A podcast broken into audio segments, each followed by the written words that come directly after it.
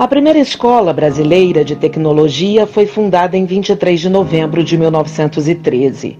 O Instituto Eletrotécnico e Mecânico de Itajubá, em Minas Gerais, surgiu da iniciativa de um cidadão que sempre quis ser engenheiro, mas acabou estudando direito.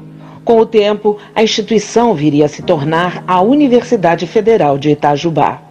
O homem que abriu as portas para a formação dos engenheiros foi o mineiro Teodomiro Santiago. Nascido em uma família de fazendeiros, estudou ciências jurídicas em São Paulo e, de volta à cidade de Itajubá, trabalhou como industrial, professor e político. Mas a vontade dele mesmo era criar na cidade uma escola de engenharia mecânica e elétrica com foco na prática profissional.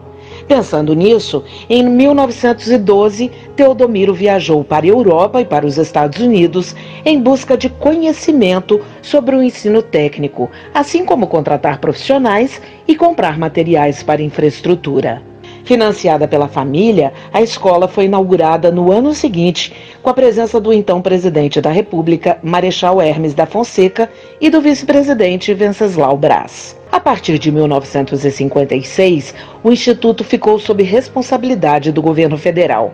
Estima-se que, na década de 1960, cerca de 40% dos engenheiros de mecânica e elétrica do país eram formados em Itajubá.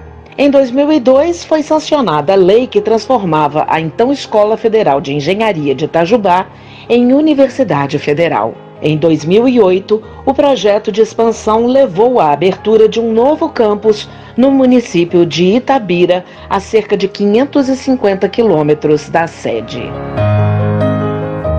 História hoje. Redação Beatriz Evaristo. Sonoplastia Messias Melo. Apresentação Gláucia Gomes.